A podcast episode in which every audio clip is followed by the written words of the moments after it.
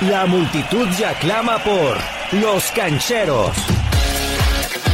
Natalia León, Rubén Ortega y todo un equipo de expertos cancheros te presentan información, análisis y comentarios sobre todo el fútbol y todos los deportes. Tú también, únete al equipo y participa en Los Cancheros. Bienvenido.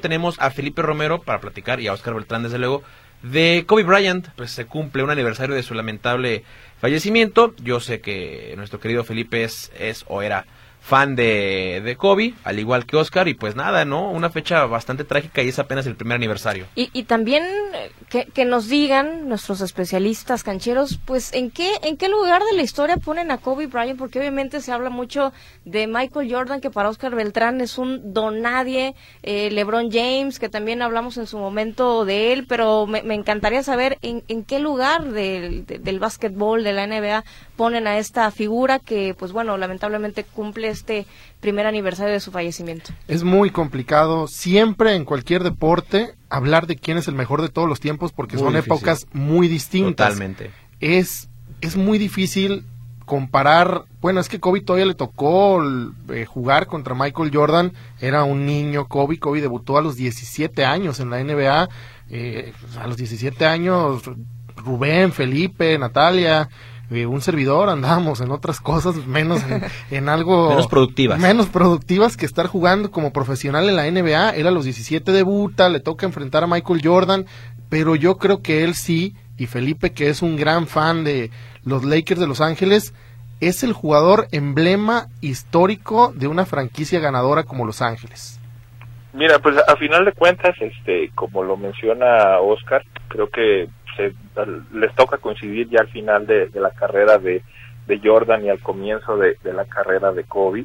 Este, siempre hubo un respeto mutuo, este, por ahí incluso cuando se da la, triste noticia del fallecimiento de Kobe Bryant, pues Michael Jordan menciona que, que Kobe era como el hermano menor, como el hermano que él había instruido, se llevaban muy bien, siempre había existido esta, esta polémica sobre quién era mejor, sobre si ya lo había alcanzado, sobre si ya lo había superado, pero pues a final de, de cuentas como aficionados y como expertos a, al deporte, pues yo creo que lo que nos tendría que preocupar es disfrutar el hecho de, de haber presenciado lo que hicieron estos dos monstruos de, de la duela el caso de Kobe pues termina siendo el rostro de, de los Lakers de Los Ángeles. La última vez que había llegado a una final se había topado a los Bulls de, Jordan, pues termina por renacer y logra un tricampeonato del 2000 al 2002 este gracias de gracias a, lo que hizo Kobe Bryant en conjunto con Shaquille O'Neal que es otro de los de los elementos que ayudaron mucho a, a Kobe a, a, destacar. Sí, que después terminaron medio peleados por ahí, pero es, es ridículo lo que hizo, por ejemplo, este equipo en el año del 2001, cuando quedan campeones, 15 ganados, una derrota en toda la postemporada. Estuvieron a nada de ser invictos eh, en la postemporada, nada más porque en la final se les apareció un juego ridículo de Alan Iverson de los Sixers de Filadelfia, y eso fue lo único que, alcanzó para que hubiera una derrota para los Lakers. Lo de Kobe es increíble, ¿no? Dejó un legado que todavía hoy en día eh, repercute en jugadores, ¿no? Por ejemplo, vemos a LeBron James que siempre eh, recuerda a Kobe con cariño, le dedica su estancia hoy en día con los Lakers. Gasol, que el otro día decía que él todavía no se la cree, que siente que un día de esto se va a levantar, que todo fue un mal sueño, porque Kobe era un luchador incansable del deporte ráfaga. Y para los detractores, que no entiendo cómo puede haber detractores de, de Kobe Bryant, Kobe pues Bryant. también tiene un dato medio medio extraño en su contra como el jugador con más tiros fallados en, en, la historia de la de la NBA, ¿no? Pero también esto habla pues de todos los intentos que tuvo siempre sí. por por, en, sí, por de, anotar. De lo dominante que era. Exacto. Sí, justo sobre eso de cómo lo podían odiar, hay un es muy famosa la Mamba mentality. Él siempre dijo que oh podía ser héroe y villano de un segundo para otro. La verdad es que hay que decirlo, ¿no? Kobe sí armó un gran legado de un equipo que quieren mucho en Los Ángeles, pero para los rivales era muy incómodo Kobe, porque de repente tenía esos partidos increíbles de 81 puntos y salía y decía, pude haber metido 100, pero fallé tiros muy sencillos.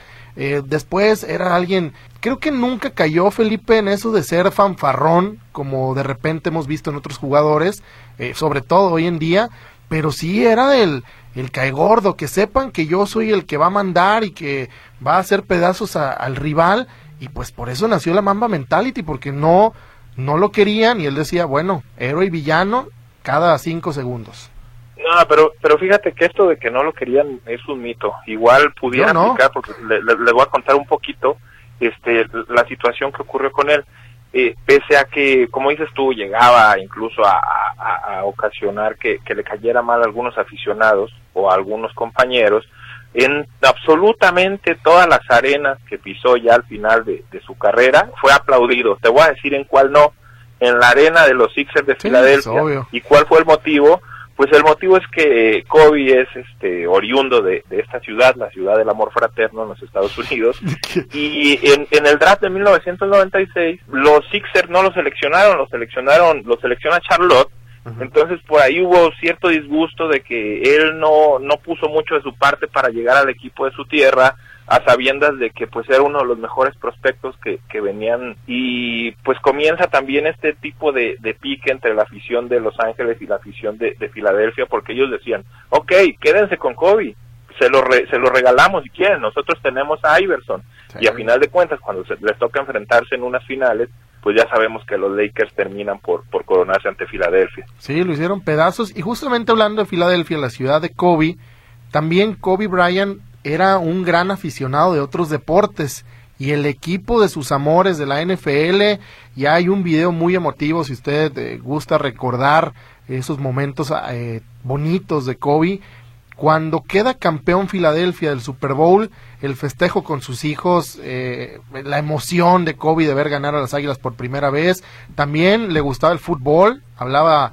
español incluso le gustaba el soccer dicen los Estados Unidos y su equipo era el Barcelona, así como, como a varios de, esta cabina. bueno.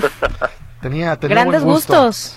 Y algo que siempre me voy a acordar de esta frase de Felipe Romero, a Kobe Bryant nada más le faltaba tener un dinosaurio, porque un día Kobe Bryant ah, también, ándale, porque un día ganó también un Oscar, un premio de la ah, Academia. Tiene un cortometraje, ¿no? A mejor cortometraje animado. Él lo escribió, es un poema que le escribe al básquetbol, se llama Querido Básquetbol. Cuando ya se retiró, escribe este poema y es muy bonito las palabras cuando recibe cuando recibe el, premio es muy emotivo la verdad es que la, carrera de Kobe Qué rápido se nos fue el año ¿no? sí y él decía que como jugadores de básquetbol se supone que debemos callarnos y driblar pero me alegra saber que hicimos más que eso cuando recibe el premio de la academia. Y ahí está, lo pueden eh, buscar en YouTube, es gratuito el cortometraje, seis minutos que les va a gustar mucho, de mí se acuerdan, y es un, bonito poema al deporte que tanto amó Kobe.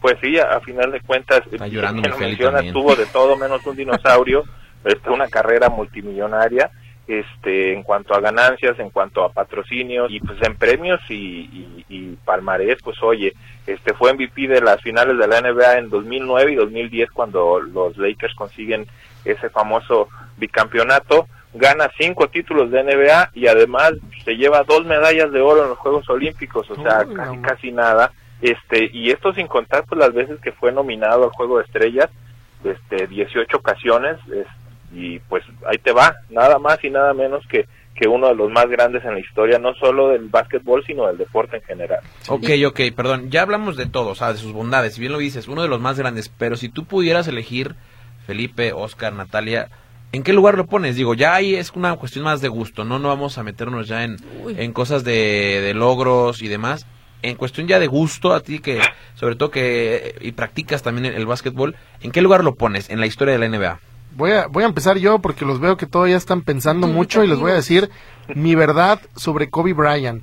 Sí creo que fue una gran estrella, sí Kobe eh, un grandísimo basquetbolista, pero yo crecí viendo el baloncesto contra Kobe. O sea, a mí no era mi jugador favorito, sí me llegaba a caer mal lo dominante que es, porque a mí de repente me cansan esos jugadores tan dominantes, pero eso te habla de que era el mejor, ¿no? Tiene números ridículos, yo creo que sí lo tenemos que poner siempre en el Olimpo del baloncesto, hablar de, de un lugar pues es bastante ocioso, a mí híjole, no, no, no, no sabría ponerlo porque pues a mí me gustaba mucho Alan Iverson, eh, LeBron James, obviamente Michael Jordan, Scottie Pippen, pero pues Kobe siempre va a estar ahí al lado de ellos, ya algún lugar es muy difícil. Pues es que están en top 5 de máximos anotadores de la NBA, pero digo, ya... ¿Dónde lo pones? ¿Tú dónde lo sí, pones? pero, pero ya obviamente, o sea, una cosa es que es que sean eh, anotadores y otra cosa es que tengan otro tipo de características. Yo creo que se le tiene mucho respeto a Kobe Bryant, o sea, no por nada se retiran los dorsales 8 y 24, o sea, dos dorsales en un mismo equipo, creo que es, fue la primera vez que pasaba eso en, la historia de la liga. Hay mucho respeto por, por este jugador y la verdad la verdad yo no me animo a poner un número, pero sí un top 5. Yo yo me voy con el número uno. De plano. Ahora sí, yo, yo soy el que les va a llevar la contra. Ah, y sabemos lo que lo, el papel que, que tiene, que ha desempeñado Michael Jordan en la historia del deporte, en la historia de la NBA, en la historia de la mercadotecnia, incluso yendo más allá de las duelas. Pero pues Oscar dice que a él le toca crecer viendo a, Kobe. Yo de Michael Jordan recuerdo muy poco, de Kobe pues prácticamente recuerdo toda su carrera. y pues por el cariño que le tengo a la franquicia de Los Ángeles también, ya este, la gente que nos escucha pues que decida si diga si estamos locos o si estamos este, completamente cuerdos, pero yo lo puse, yo lo pongo empatado, así de fácil, empatado con Michael Jordan, yo creo que es el único que se puede sentar en la mesa de Michael Jordan. Ah, coincido, coincido, ya, dicho. gracias. Me gustó su argumento, me gustó. Me hiciste el trabajo más fácil, mi querido, me, hiciste la plana, la te la voy a copiar y, de acuerdo, yo creo que están ellos dos y, después el resto, ¿no? Oye, Felipe, te voy a pasar un dato, por si no te lo sabías, ah, y este te va a gustar. Ya hay hasta ignorante. A ver, a ver, a ver, a ver. No, te va a gustar mucho. Kobe Bryant tiene un corrido, aunque usted no lo crea, que le inventó un grupo mexicano de acá, por ahí dice que con el número 24 adelante saca el equipo, de los Lakers es el mejor, Kobe Bryant siempre anda el tiro, así que Kobe Bryant es un jugador que también tiene su corrido, nada más, ahora sí, le faltó el dinosaurio. Y pues un año ya de el fallecimiento de Kobe Bryant, un grandísimo jugador de baloncesto. Tú también eres un canchero. Participa en nuestras redes sociales, arroba los cancheros en Twitter e Instagram y los cancheros en Facebook y YouTube.